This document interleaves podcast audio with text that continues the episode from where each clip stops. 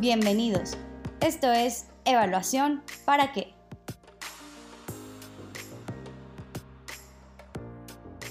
Bienvenidos a la segunda temporada de Evaluación para qué, un espacio del ClearLac para dialogar sobre cómo la evaluación de programas y políticas contribuye a la innovación y a la transformación pública.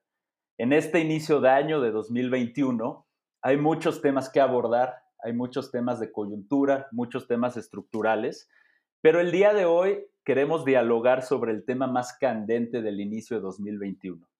Por supuesto que se trata de la vacuna y las campañas de vacunación contra el COVID-19. Por eso, hoy estamos de manteles largos. Tenemos a un invitado muy especial. Se trata del doctor José Ignacio Santos, secretario del Consejo de Salubridad General del Gobierno de México, quien es doctor en medicina y especialista en pediatría por la Universidad de Stanford, especialista en infectología e inmunología clínica por la Universidad de Utah, Estados Unidos.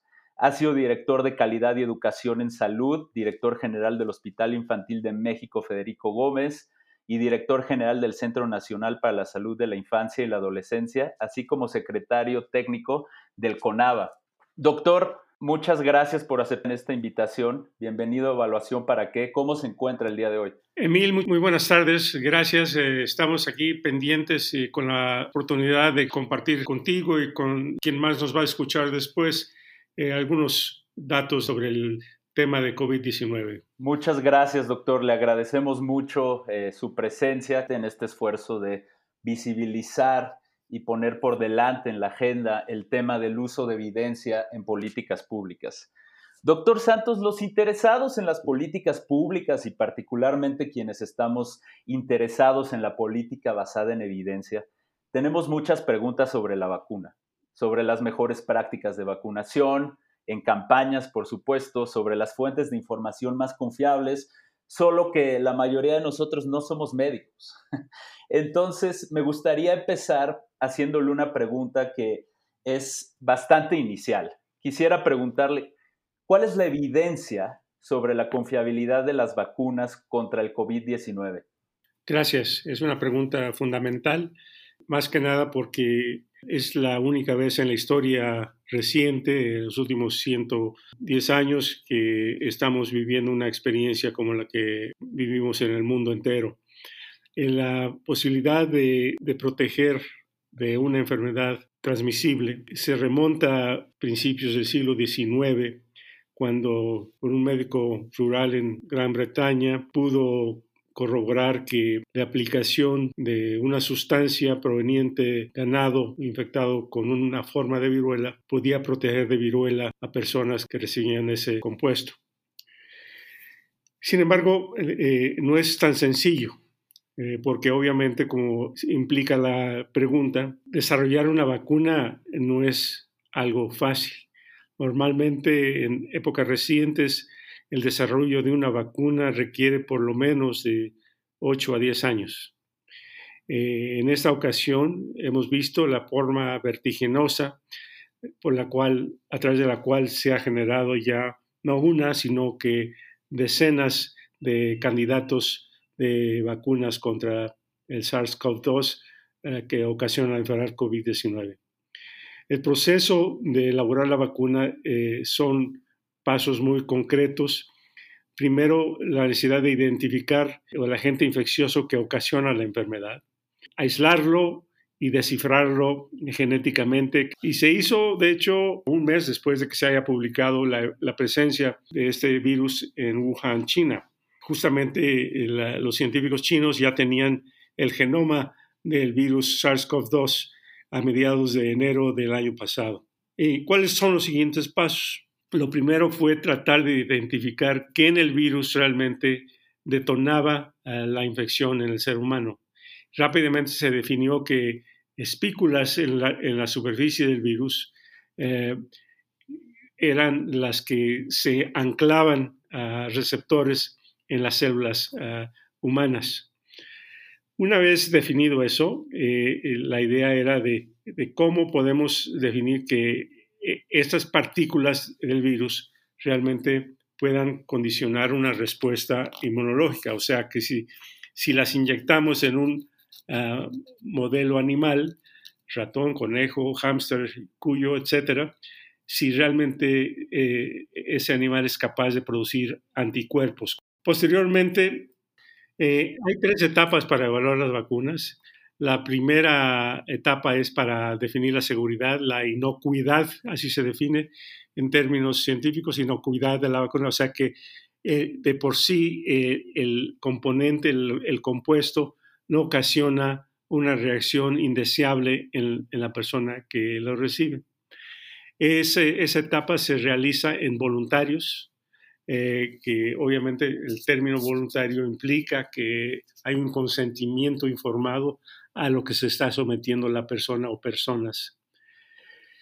La siguiente etapa eh, es para ver eh, la eficacia de la vacuna y eso implica un mayor número de personas, generalmente pasamos de decenas a centenas o posiblemente hasta dos centenas de personas que reciben la vacuna y se les determina eh, que realmente la vacuna ocasiona la producción de anticuerpos y que además las células inmunológicas, las células inmunes que se encargan de, producir los anticuerpos, eh, también son activadas y permanecen en el organismo.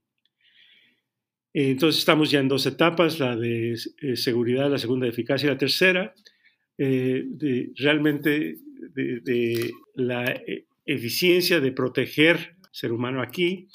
Ya se incluyen dos grupos poblacionales, ya estamos hablando de, miles de personas, donde se, se establecen dos grupos en forma aleatoria, sin que los grupos sepan qué van a recibir, si van a recibir la vacuna o un placebo. Un placebo puede ser una vacuna diferente o puede ser una solución salina inocua. Y se les da seguimiento por un tiempo esperando que lo que pudiera pasar no pase, o sea, que el grupo que recibe la vacuna no se infecte y que el grupo que no recibe la vacuna tenga un número de infecciones que, pueda, que permita comparar la eficiencia de la vacuna. Hoy en día se requieren entre 20 y 30 mil eh, eh, sujetos para hacer ese tipo de evaluaciones. Entonces, regresando a la, pregunta, Emil, de cuál es la evidencia sobre la confiabilidad de las vacunas, cuando hablamos de confiabilidad, eh, estamos hablando de que, por un lado, proteja de la infección y, por otro lado, que esa protección obedezca o se deba a la producción de anticuerpos.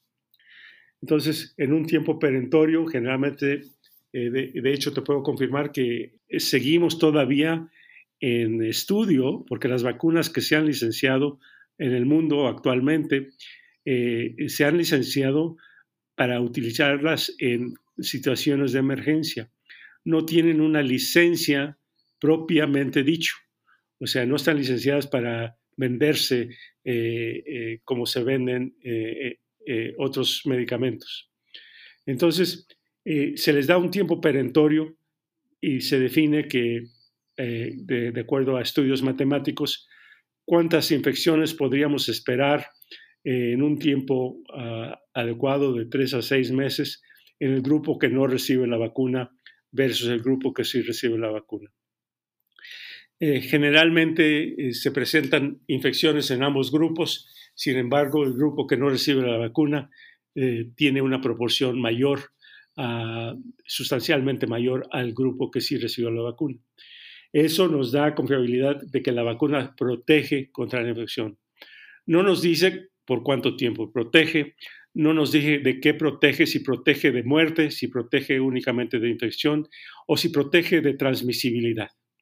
Entonces, esa es la evidencia que se requiere es la evaluación eh, polietápica de la vacuna desde que se descubre eh, el agente infeccioso para el cual se va a elaborar la vacuna. Muchas gracias, doctor. Nos da información que esclarece mucho nuestro entendimiento sobre la vacuna y este proceso de hechura, digamos, de la vacuna.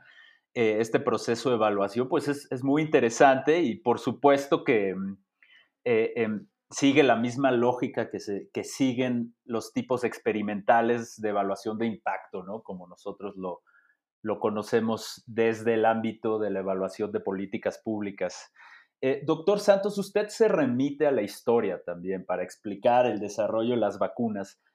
Y en ese sentido, yo quisiera preguntarle, ¿qué nos dice la historia documentada, documentada como evidencia, como buenas prácticas, sobre las campañas de vacunación en contextos de escasez y alta demanda como el que estamos viviendo? ¿Cuáles son esas mejores prácticas para campañas de vacunación? En los eh, programas de vacunación tradicionales, las vacunas en su gran mayoría han sido desarrolladas para su aplicación en la infancia y para proteger de enfermedades transmisibles. Eh, sin embargo, ya contamos con vacunas que se aplican dar a otros grupos de edad, como es la vacuna de influenza, clásicamente la vacuna de neumococo para prevenir infecciones pulmonares por gérmenes streptococcus.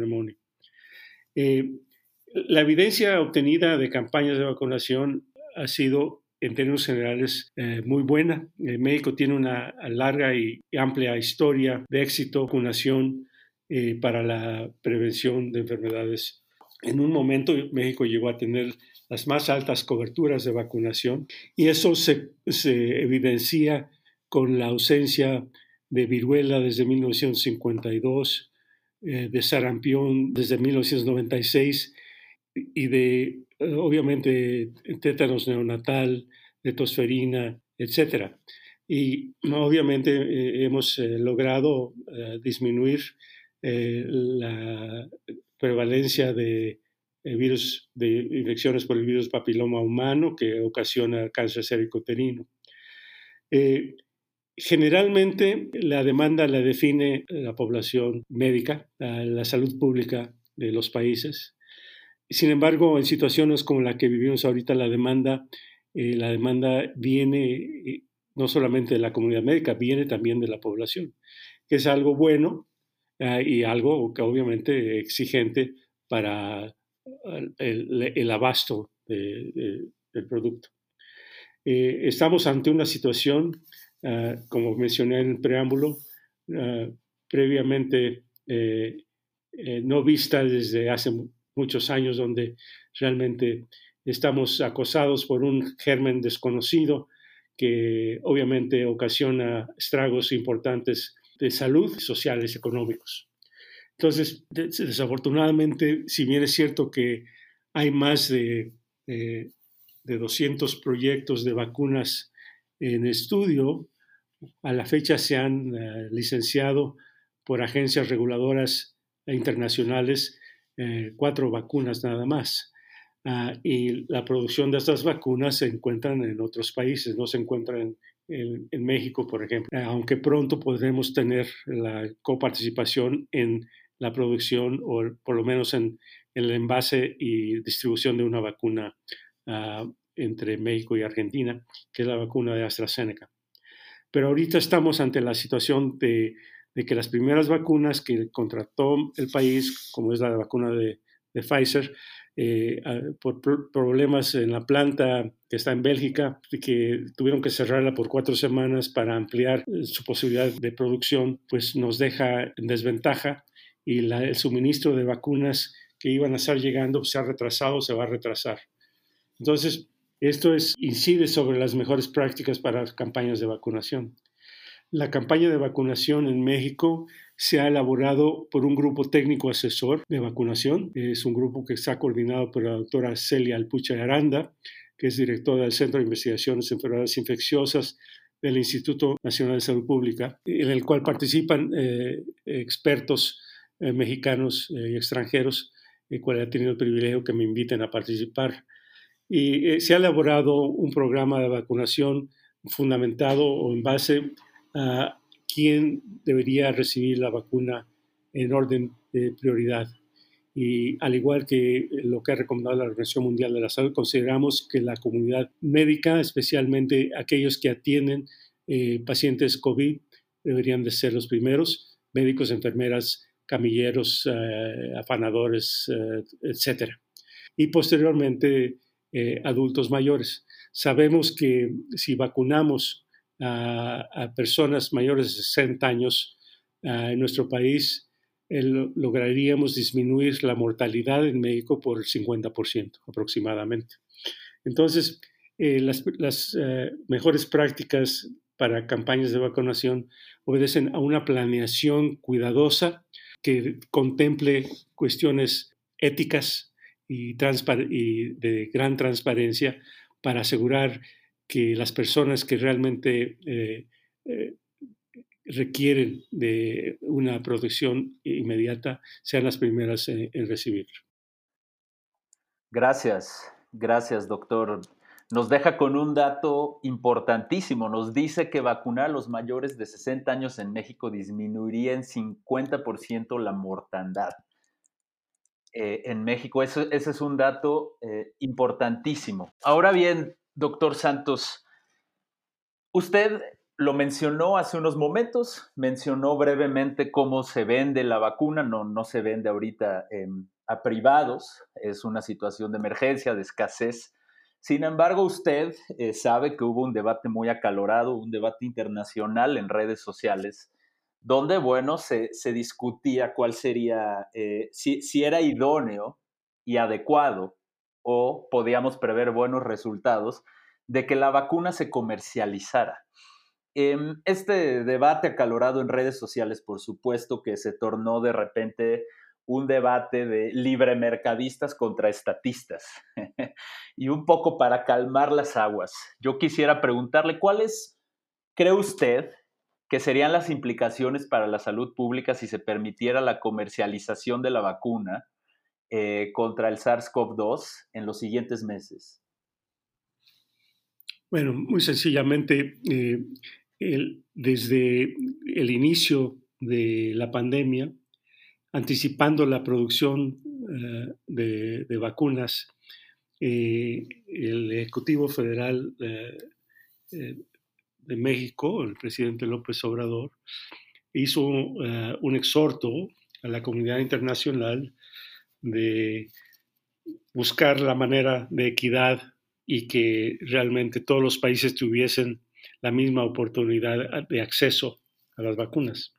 Se establecieron varios mecanismos y de hecho la OMS recomendó que las vacunas no se comercializaran, más bien se fueran responsabilidad de cada estado de las Naciones Unidas. Hay dos formas de ver la pregunta.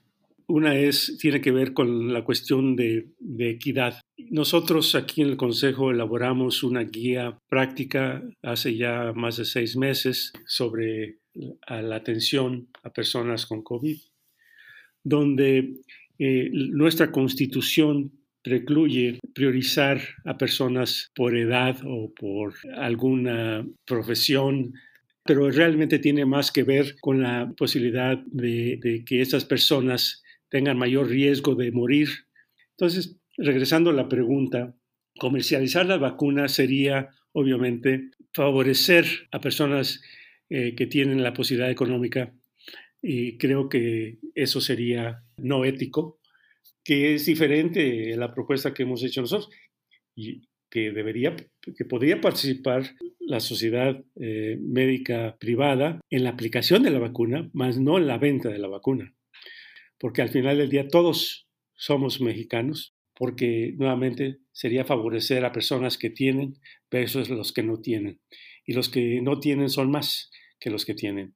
Y los que no tienen son los que probablemente sean los más eh, vulnerables. Gracias, doctor. Eh, con esta idea de, bueno, para la toma de decisiones lo mejor es tener evidencia y por supuesto, como usted dice, que sea evidencia eh, que proviene de información bien documentada y confiable.